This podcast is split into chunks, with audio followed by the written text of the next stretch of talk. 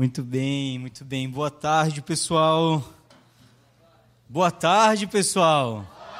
Boa tarde. Que a paz do nosso. O que, que seria isso aí? Ah, chique, mano. Achei que você quer descer um pouquinho mais. Achei legal, legal. Gente, muito bom estar com vocês, né, junto dessa família, minha família.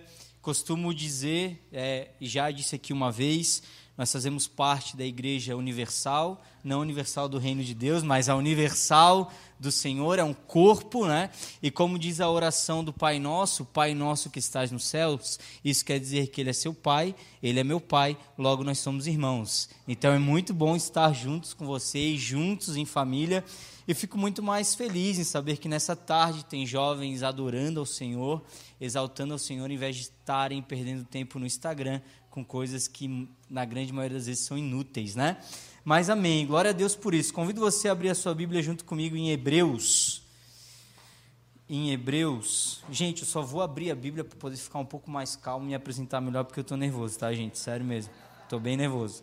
Mas vamos lá então. Hebreus, que é o tema aí da, da mensagem. Hebreus capítulo 11.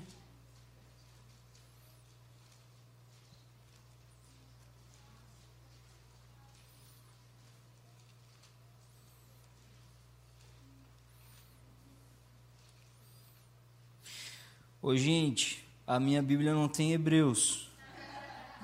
Eu acho que a do pastor Israel perdeu aqui o Hebreus. Eu tô rindo, mas eu tô falando sério, gente, não tô achando não. Aí, achei. Obrigado, Jesus. Tu és bom, Jesus. Tu és bom. Não deixou passar vergonha. Muito bem. Hebreus 11.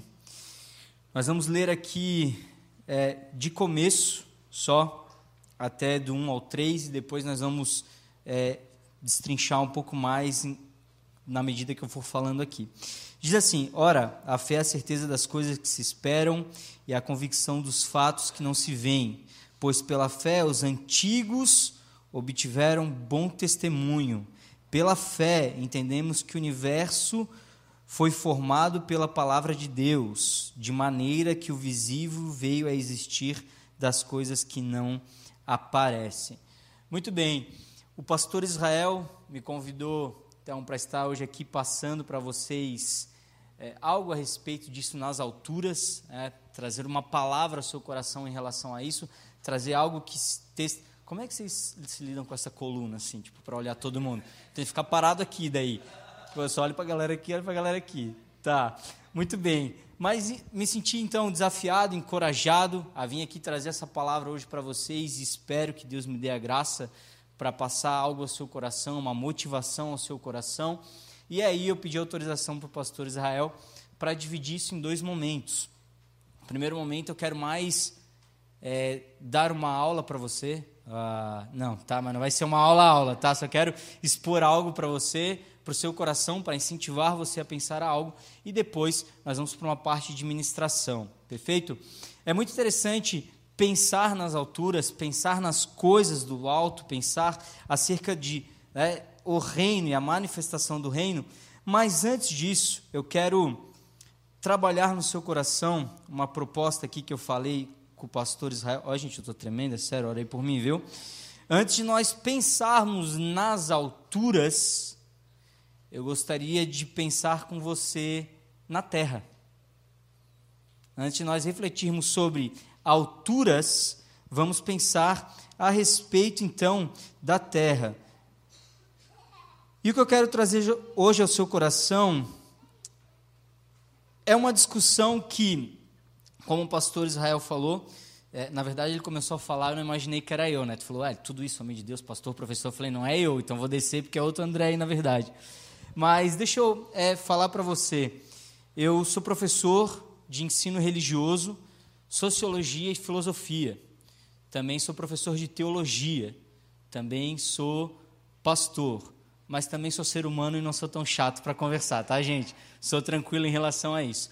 Mas, enfim, já fazem aí acho que 12 anos que eu venho dando aula, venho lecionando e dou um testemunho aqui para vocês. Eu estava ganhando 200 reais, trabalhava numa cozinha industrial árabe, fazia kibe. Aí eu falo cozinha industrial árabe para dizer que eu trabalhava fazendo kibe, né?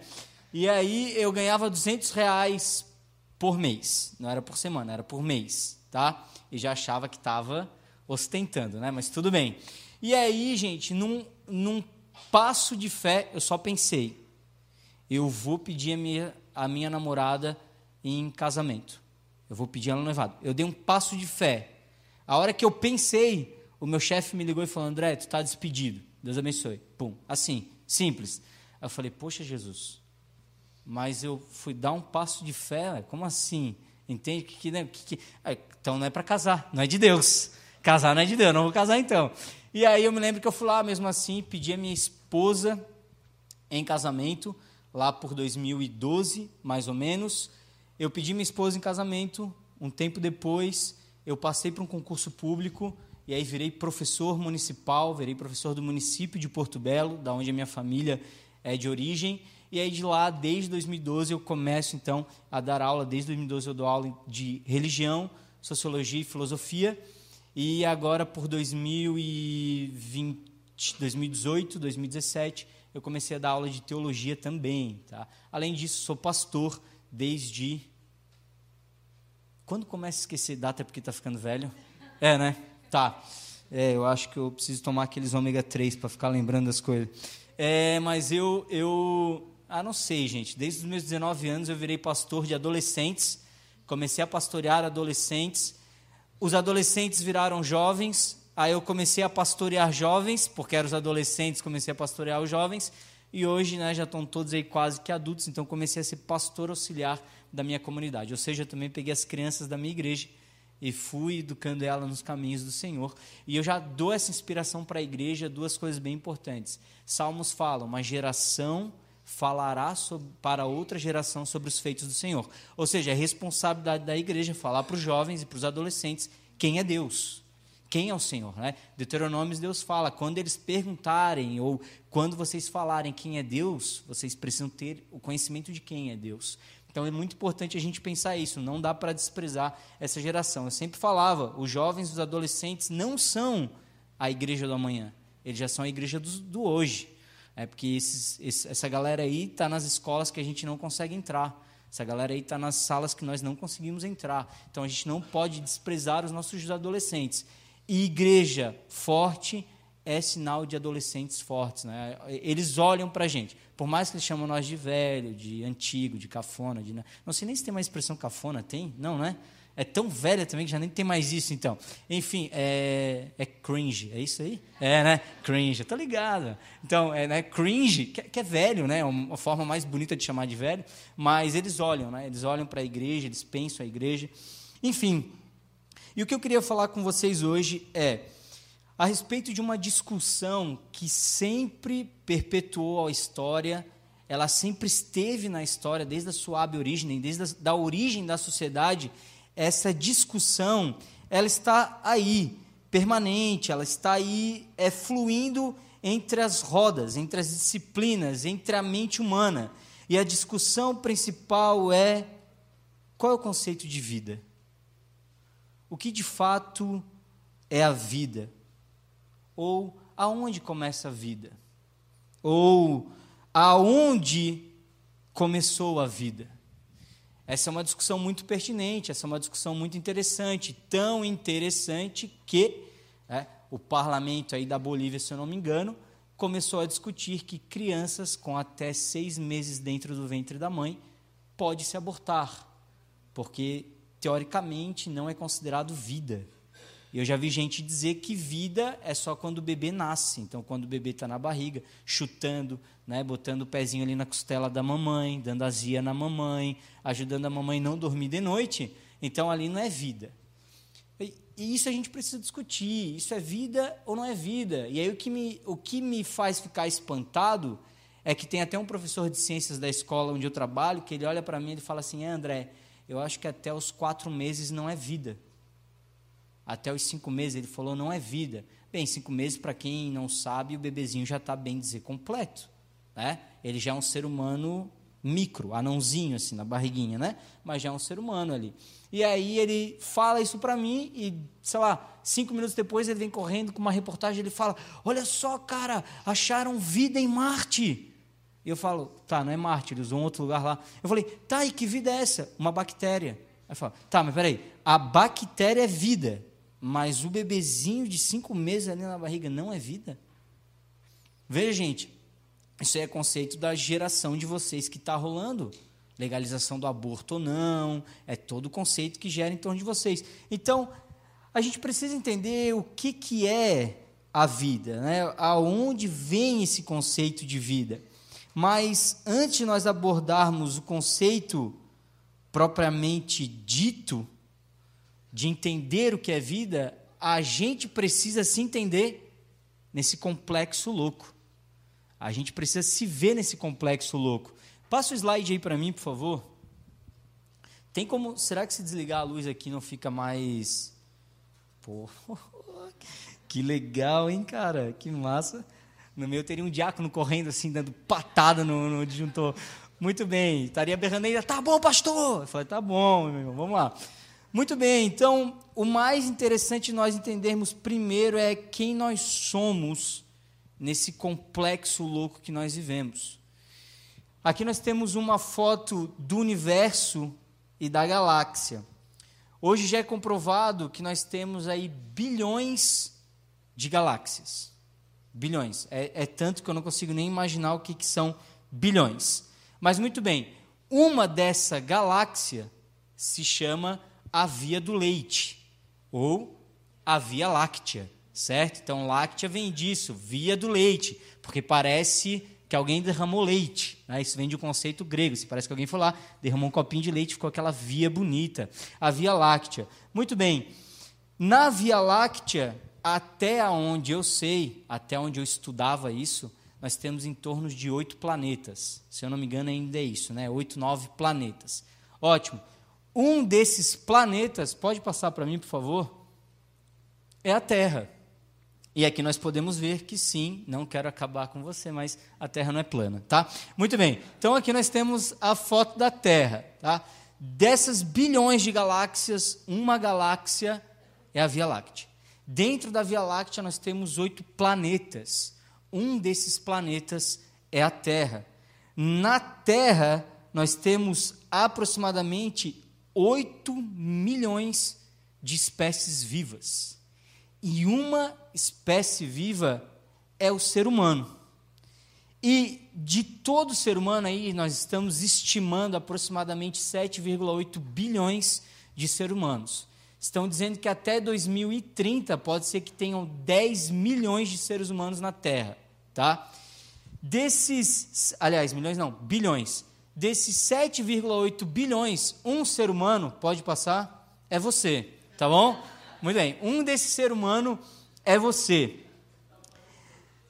Só.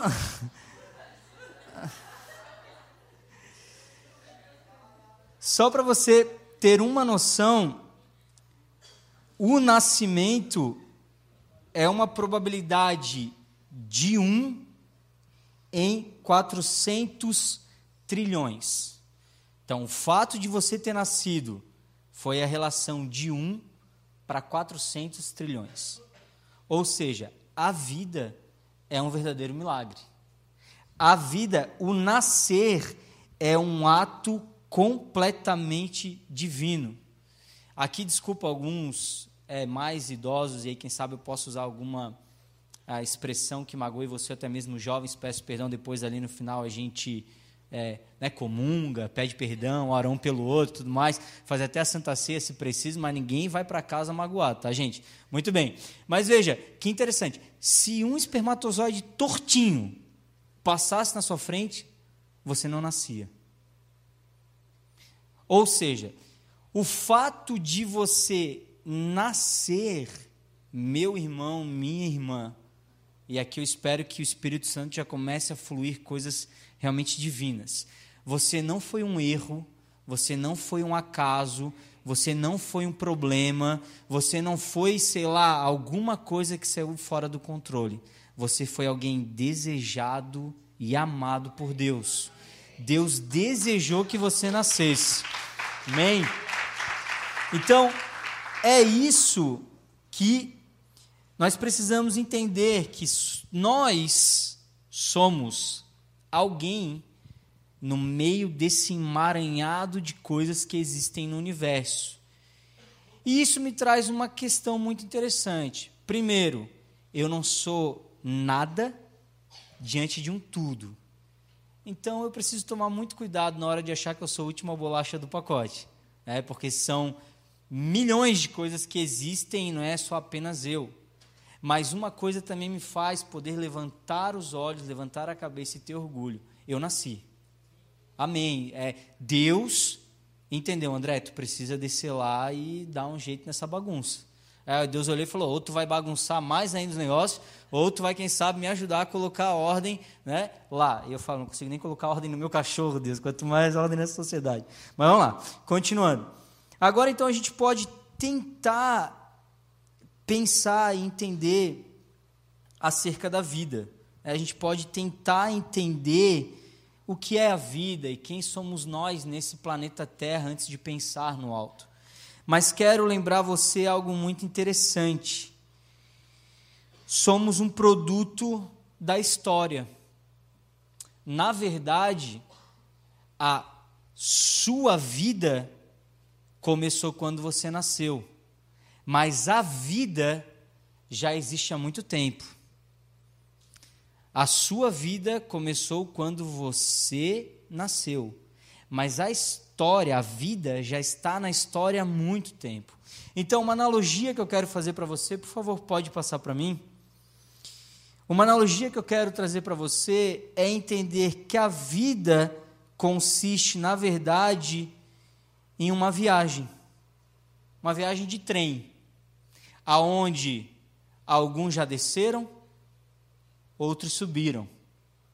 É a viagem de trem aonde alguns já pararam nas estações e outros ainda estão vindo para subir nessa loucura. Por exemplo, a minha filha. Minha filha nasce, eu acho, né? Se, se ela vir certinha, não vir agitada, hiperativa que nem o pai, ela nasce ali pelo menos no dia 25 de julho, 26 de julho. Então, já vem a minha pequenininha para o mundo, ela vai estar tá subindo, né? o trem da vida vai embarcar ela nessa jornada. Então, tudo que acontece na história não nasceu com você. A história já vem acontecendo.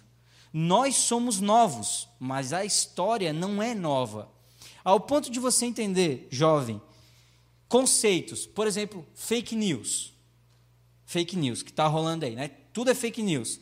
Na época do meu pai, é mentira.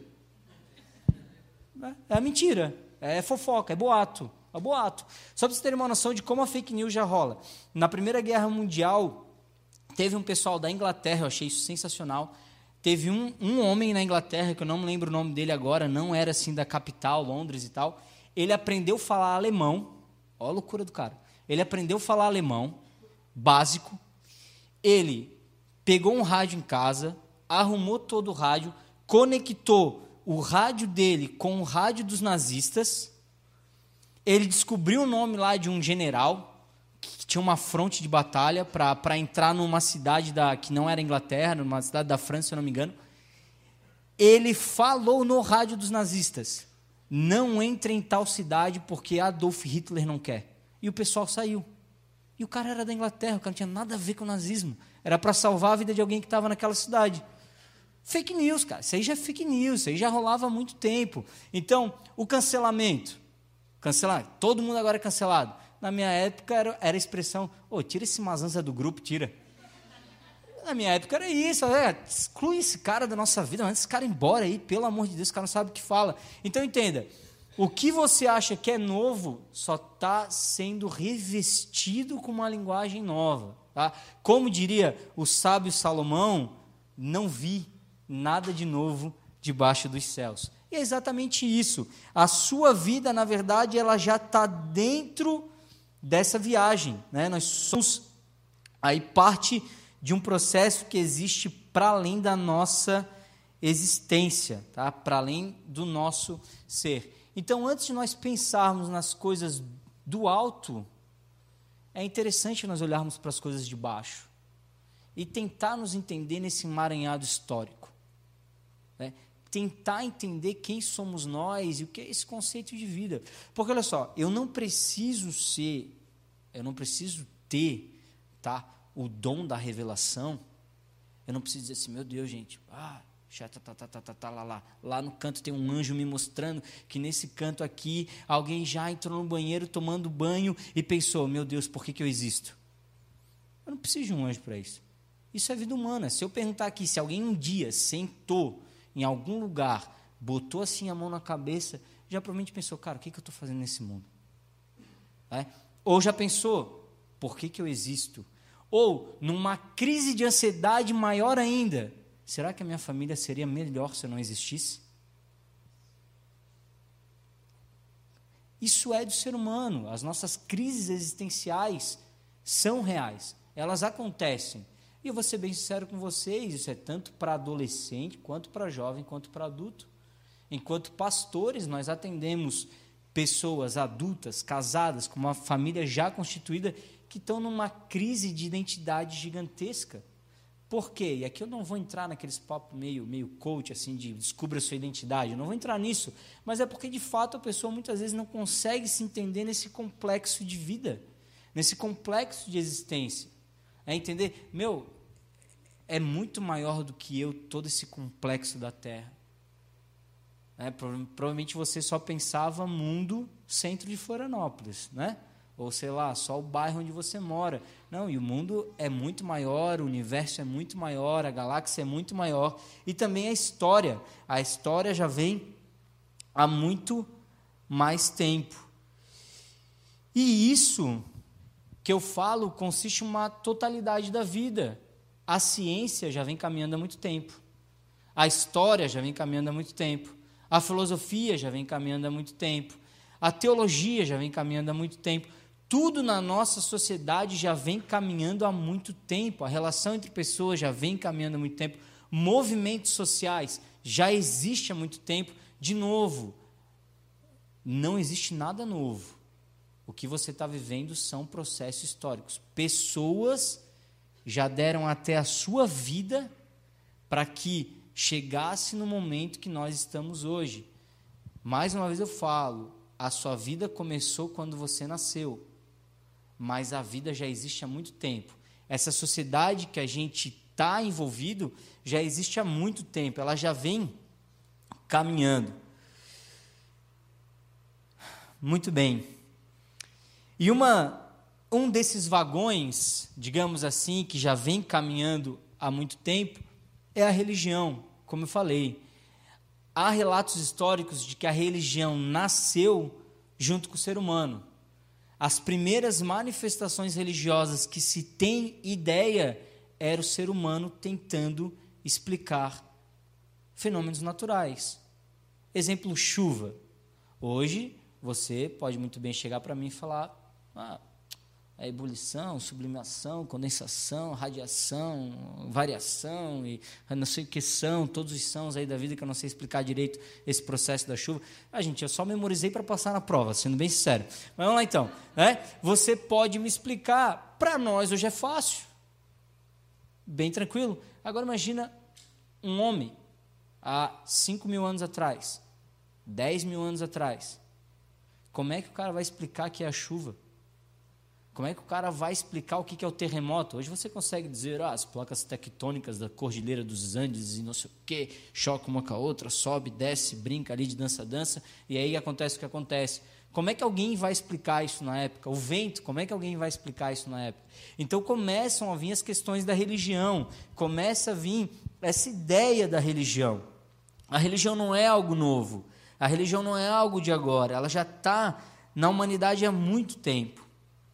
Muito bem, voltando então para a vida. Eu vou, eu vou fazer uma colinha aqui que eu achei muito bonito que eu escrevi, mas eu não memorizei, tá, gente? Então eu vou, eu vou ser obrigado a fazer uma colinha aqui, porque, sério, eu até fiquei emocionado quando eu escrevi. Mas, mas pode ser que não seja nada. Então vamos lá. Ó, botei o seguinte: a vida é um resultado milagroso, é um dom concedido. A vida é essa viagem na qual embarcamos, mesmo não querendo. A realidade é: ninguém aqui pediu para nascer. E isso é de todo mundo. Ninguém chegou lá em Deus e falou: Deus, qual é? Me dá uma chance de entrar aí agora, descer e marcar o gol. Não, ninguém pediu para nascer. Nós simplesmente nascemos. A vida é essa viagem incerta de tempo, de acontecimentos. Ninguém sabe quanto tempo vai durar a vida. Né? Eu até brinco com meu sogro, meu sogro já tem 80 anos. Não, minto. Tem 60 e poucos. Oh, fui longe.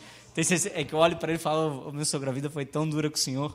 Mas vamos lá. É, né, eu, eu falo assim, meu sogro já tem seus 60 e poucos. Assim, meu sogro bah, levantou a igreja quadrangular ali na, em São José. Meu sogro é um homem de Deus. Meu sogro é profeta do Senhor. Meu sogro, meu, minha filha vai ser muito feliz em ter ele como sogro. Né? Mas eu, eu, eu como sogro, como vô, desculpa. Ô, gente, eu estou nervoso ainda. Mas assim, é, o que, que, eu costumo dizer para o meu sogro? Ele, ele canta na igreja tudo mais e tal. Nanana. Aí eu brinco com ele, às vezes eu falo assim: Ô sogrão, não levanta muito a mão, não.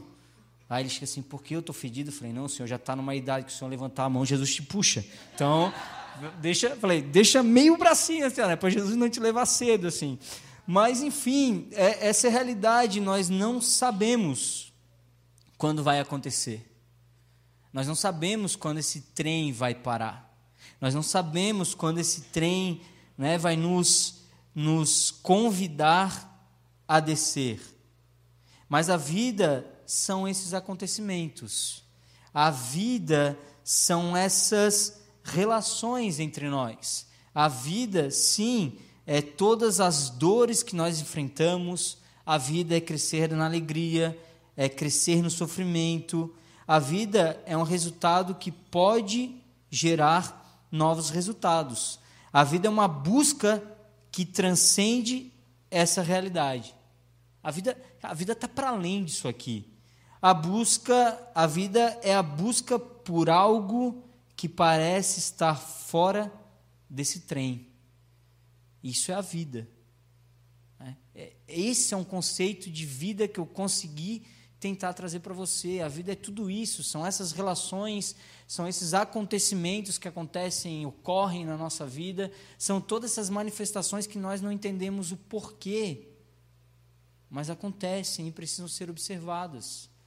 Todo grande acontecimento gera algo em nós, seja ele ruim, seja ele bom, e nós precisamos estar atento a isso que se chama vida.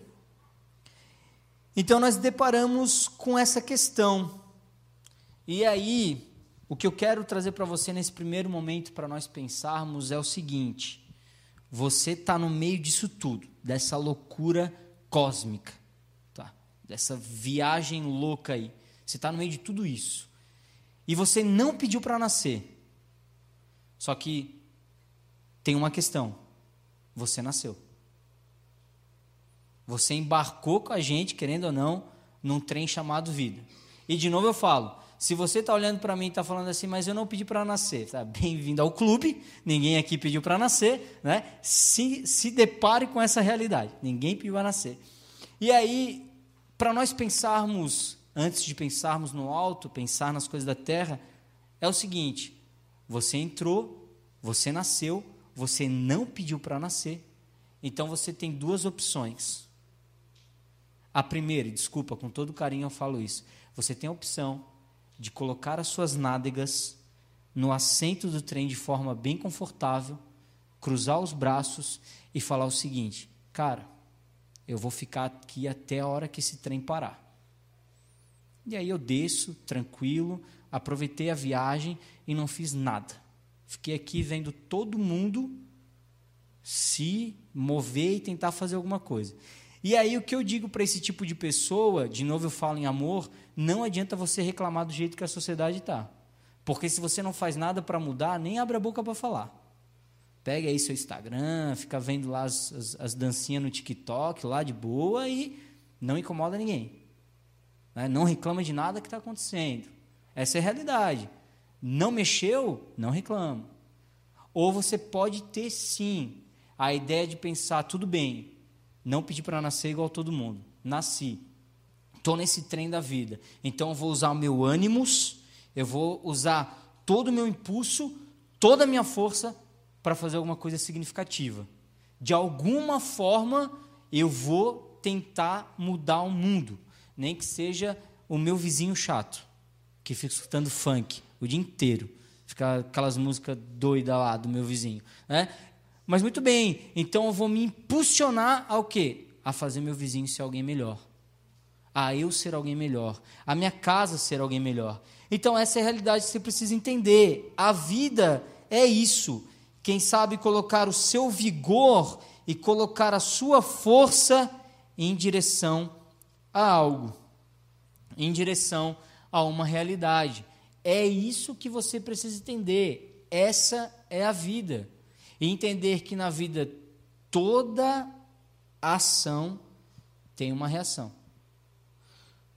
Toda consequência, toda ação tem uma consequência. Ou como diria sábio Jesus, tudo que planta, você colhe. Essa é a realidade que você tem que pensar. Eu, ser bem sério para você, não adianta você pegar uma semente de tomate na mão você vai plantar o tomate e você vai ficar assim. Vai vir maçã, vai vir maçã, vai vir maçã, vai vir maçã, vai vir maçã. É maçã. Quer ver que vai ser É maçã. A único lugar que pode acontecer de ser maçã é no YouTube e no Instagram, onde tudo é mentira. Ou a grande maioria das coisas é mentira, né? Aí você pode ter, mas vai ser tomate. Então você precisa encarar a realidade de que tudo que você faz, você vai colher uma hora ou outra. Tudo que você faz, uma hora ou outra, vai ter um resultado. Pode ser no seu. Só para eu ter uma ideia, o público aqui é de quanto? 14, 15, 16? 17? O mais novo é 12. Tá, então vou pegar o, o gurizão de 12. Cadê o de 12?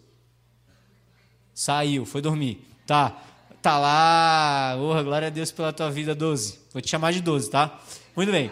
Então, ah, tem aqui também, ó, a segunda 12. Muito bem. Então veja, o pessoal de 12. Quem sabe você vai colher isso aí lá nos 50 anos, mas você vai colher. Essa é a realidade. É, muitas vezes Deus pode ser bondoso com a gente, em outras, não. Deixa eu contar algo para você. Quando eu tinha. Ômega 3, vamos lá. Quando eu tinha 25 anos, tá? Não vamos esquecer, dia 10 de julho 25 anos. Eu estava vindo de Curitiba, não falei para ninguém que eu fui para Curitiba, só fui, peguei, entrei no carro e fui para Curitiba sozinho. Muito bem. Voltando, eu tinha um compromisso. Eu tinha um compromisso em, em Biguaçu. Voltando, usei muito o celular lá e no carro naquela época não tinha aqueles carregadores como tem hoje, né? Geralmente aquele de, de fumar e tal, né? Tu botava um negócio lá do fumo e tal, do cigarro. E, e eu não tinha. E eu vinha andando, e aí desligava o celular, ligava para ficar falando com a minha, com a minha esposa, que era, era minha noiva na época. E eu vim.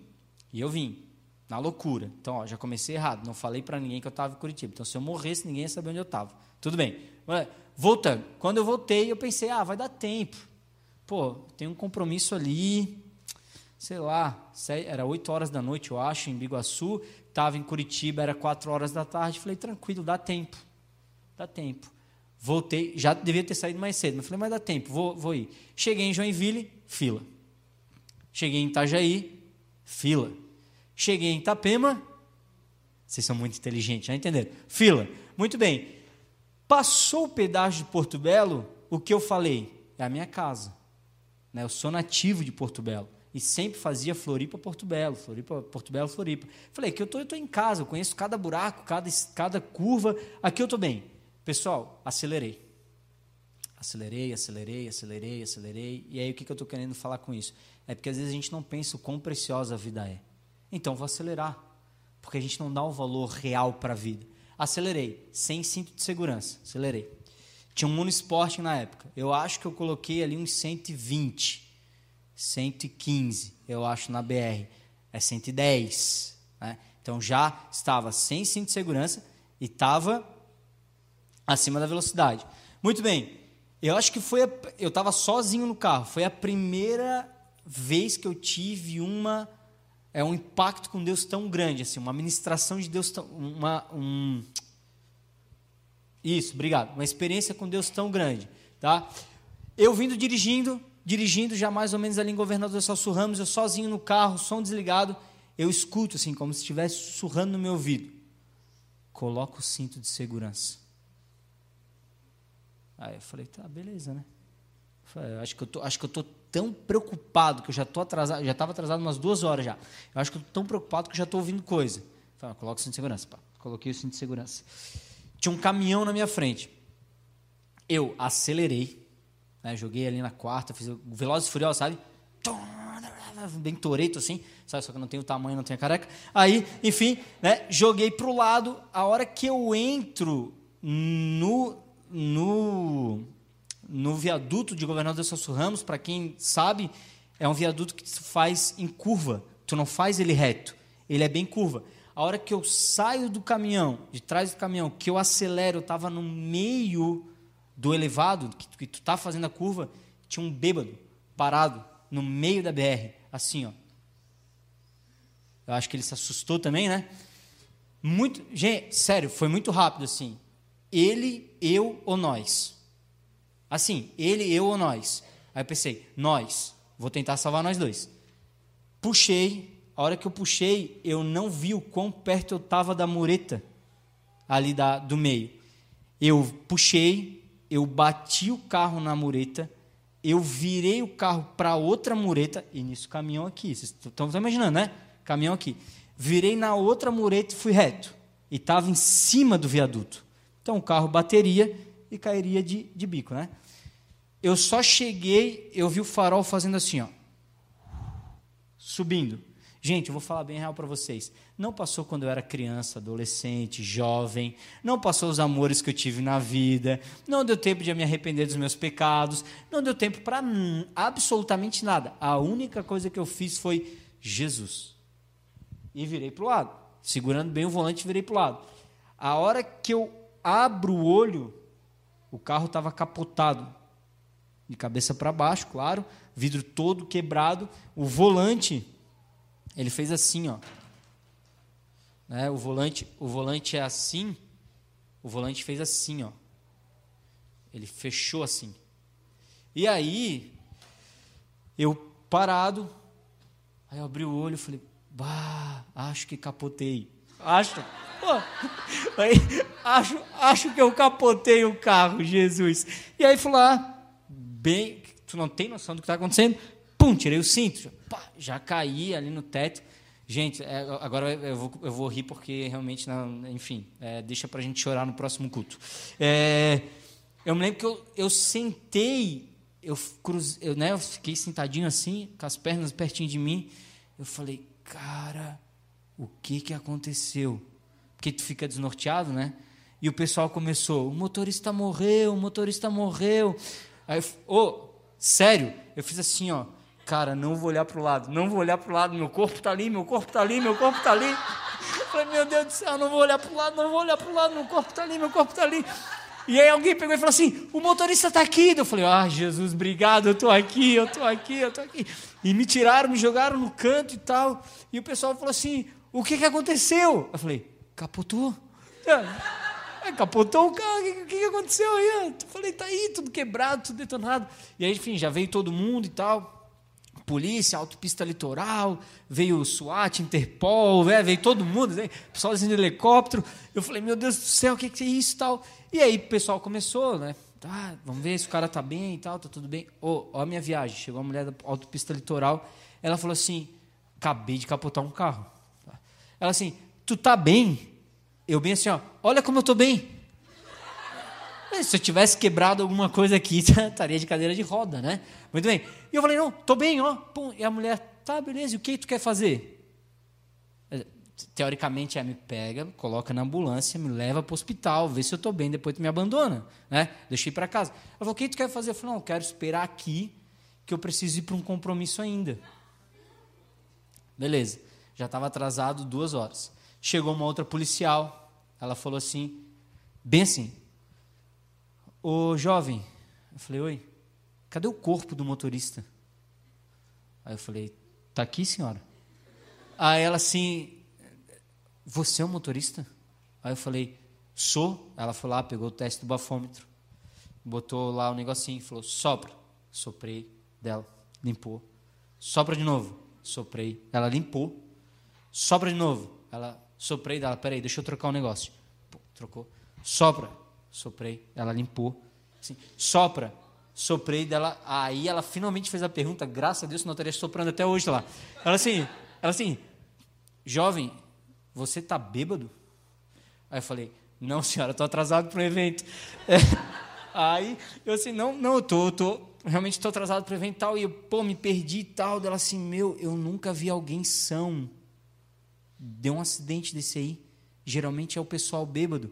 Falei, pois é, né? Pá, o bêbado é o cara que estava aqui na BR e tal, não sei o que. Dela assim, e eu vou te falar uma outra coisa. Eu não sei o Deus que tu acredita, mas eu nunca vi alguém sair vivo de um acidente desse aí. Eu falei, amém. Pô, não, eu acredito num Deus que salva, que cura, que liberta e tal. Glória a Deus, né? Deus foi muito bom, apesar de ter sido errado, eu sou muito bom. Dela assim, tá, tu quer que ligue para alguém? Eu falei, não, vou ligar. A único, o único telefonema que eu, o único telefone que veio na minha mente foi da minha noiva. Liguei para ela, falei assim, hoje é seguinte, ah, o pastor Israel conhece, a Fran conhece minha esposa. Falei, um amor de pessoa, enquanto está dormindo num quarto quietinha, né? Aí eu falei assim, falei, é verdade, o amor, te amo. É, esqueci do digital. E aí, e aí, e aí eu, eu assim, falei, falei assim, é, Gé, então, deu um problema do outro lado, agora vem a questão do, do evento. Do outro lado, ela pegou e falou assim: André, tu tá três horas atrasado para o nosso ensaio de casamento. Aí eu falei: amor, fica tranquilo, já estou chegando. Né? Falei: calma, já estou chegando. Então veja, isso é a vida. A gente nunca sabe quando vai. A gente nunca sabe quando vai acontecer. E muitas vezes a gente vive de forma irresponsável. Muitas vezes a gente vive de qualquer forma, como se nada fosse nada, como se fosse um videogame onde eu vou ter uma segunda chance, onde eu vou ter uma terceira chance. E não, a vida ela é preciosa demais para você deixar ela escapar entre as suas mãos. Ela é preciosa demais para você olhar para ela e dizer você não vale nada.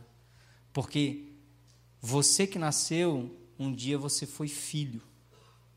É? Você é filho ou foi filho. E o que a Bíblia fala é que filhos são herança do Senhor. Se você tem algum problema com seu pai, com a sua mãe, enfim, você não foi bem cuidado, não é sobre isso que eu quero falar agora. Mas o que eu quero falar é que você é uma herança dada por Deus. Se ele não soube, ou ela não soube cuidar de você como herança, nós, enquanto família de um corpo chamado Cristo Jesus, estamos aqui para cuidar de você. Nós queremos cuidar de você enquanto herança do nosso Senhor.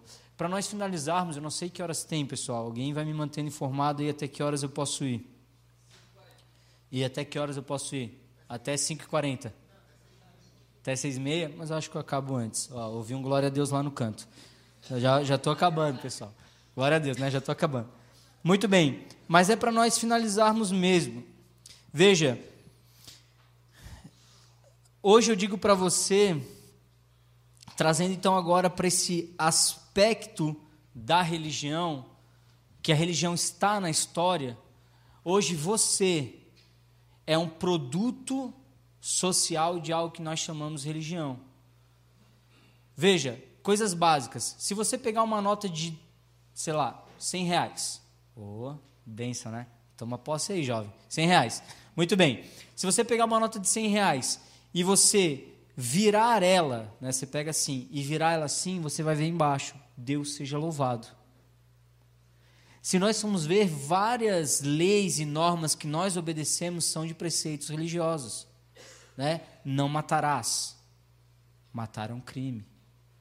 Pouco depois ali a gente vê o próprio Jesus instaurando e, e, dando ênfase, né? Moisés, Moisés já falava isso, os patriarcas já falavam isso, mas do casamento monogâmico uma só mulher, um só homem.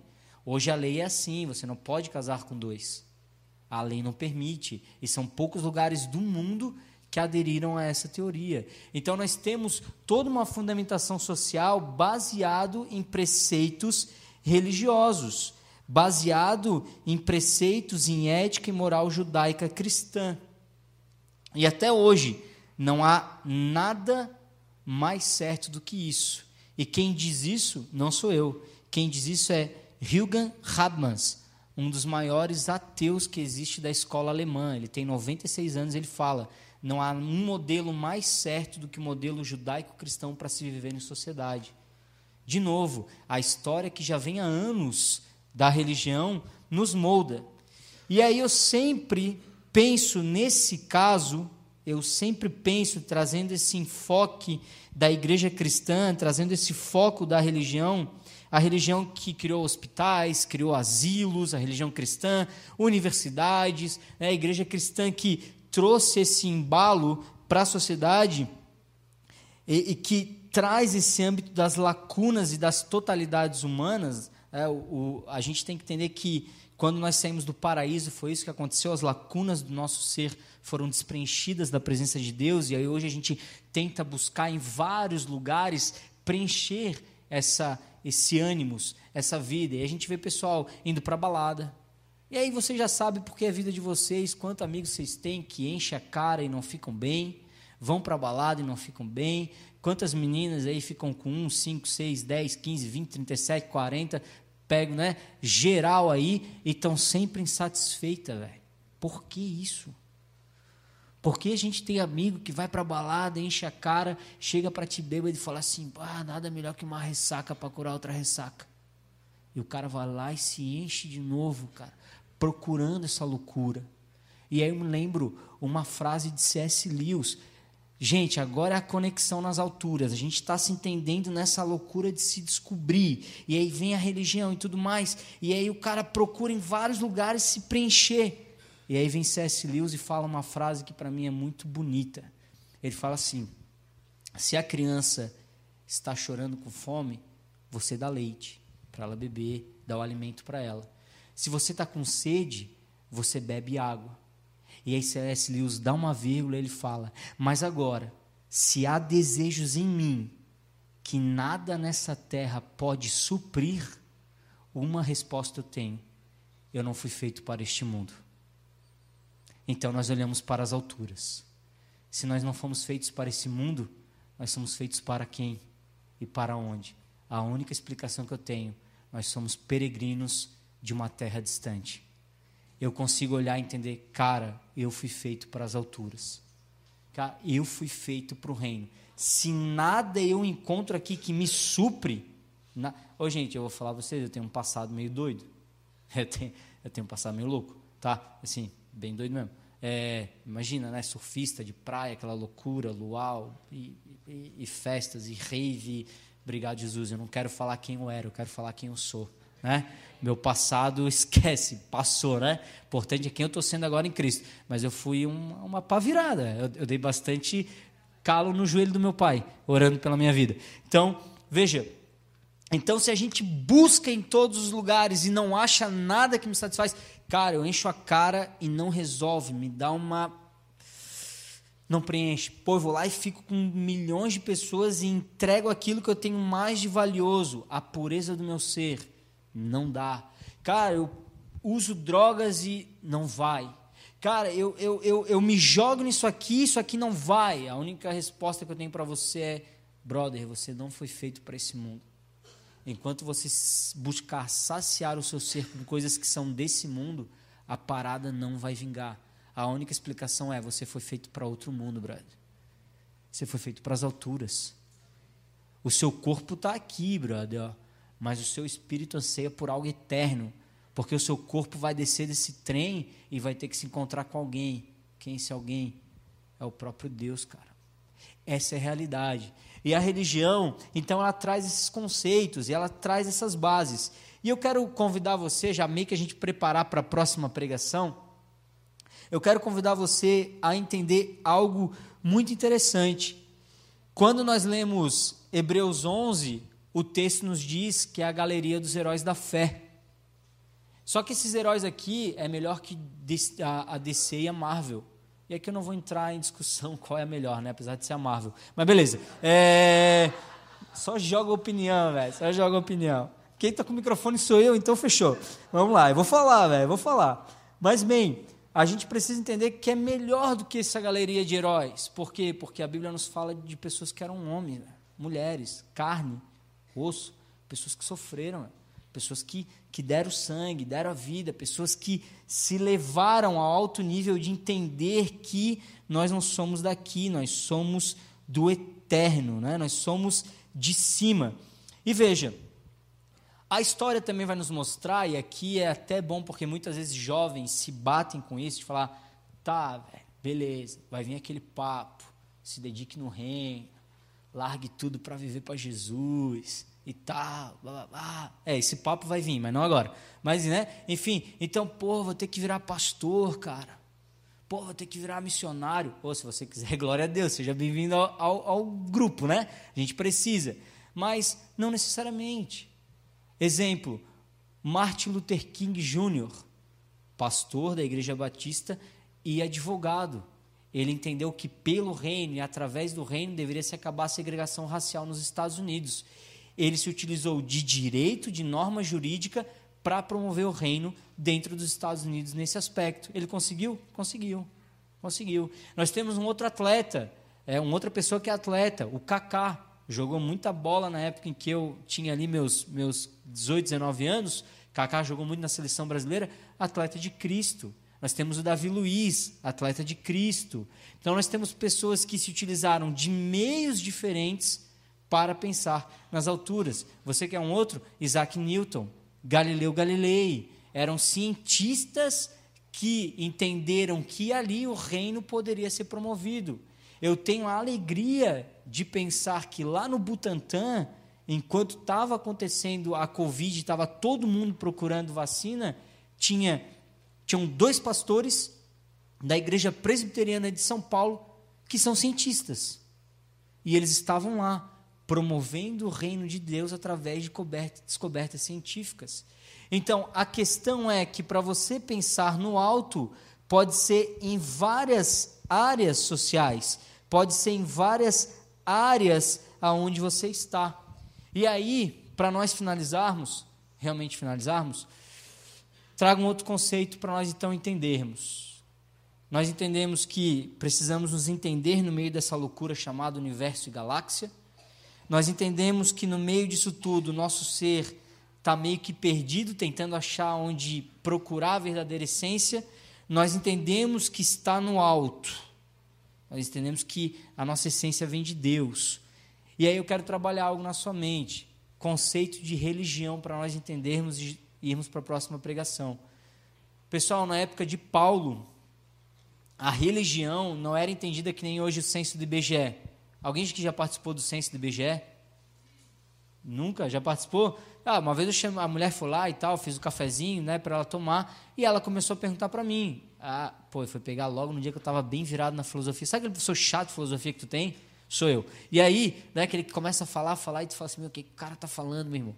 Aí tu só fica assim, ó, né? Só para ele falar rápido uma vez e acabar a aula. E aí, que nem o pessoal ali do canto está fazendo agora na pregação. Calma, já está terminando.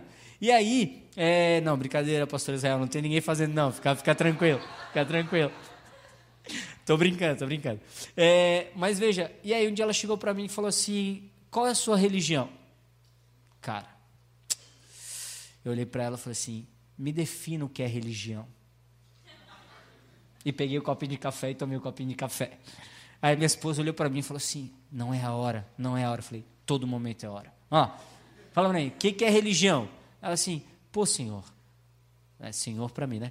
Ô, senhor, religião, aquilo que você vai no domingo, a igreja que você frequenta no domingo e tal, não sei o quê, nananã, e tal, a sua crença. Aí eu, ah, a igreja do domingo, tá, quadrangular. Ela procurou assim, eu falei, tá, minha filha, evangélico, bota aí, evangélico e tal, é a minha religião. Veja, para nós hoje a religião é isso o que eu vou fazer no domingo, o que eu vou fazer no sábado. A religião é isso. Na época de Paulo, a religião era cosmovisão. Ele entendia tudo pela Bíblia.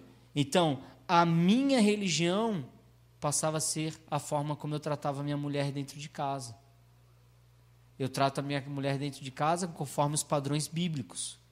Então eu não tenho medo de falar que segunda-feira agora no começo da semana, eu exerci o meu sacerdócio bíblico, homem bíblico de Deus dentro de casa. Peguei o aspirador e fui passar aspirador na casa, sem problema nenhum. Vou lá, lavar louça, sem problema nenhum. Isso é bíblico, eu estou ajudando minha esposa. Até porque depois a gente aproveita mais tempo para ver filme, né? Se dois fazem o trabalho, é mais tempo para aproveitar depois. Então, a religião é isso, é como eu me entendo quando você. E aqui eu vou dar só uma cutucadinha, tá? Eu entendo quando, por exemplo, você está na prova e você tem a chance de colar ou não.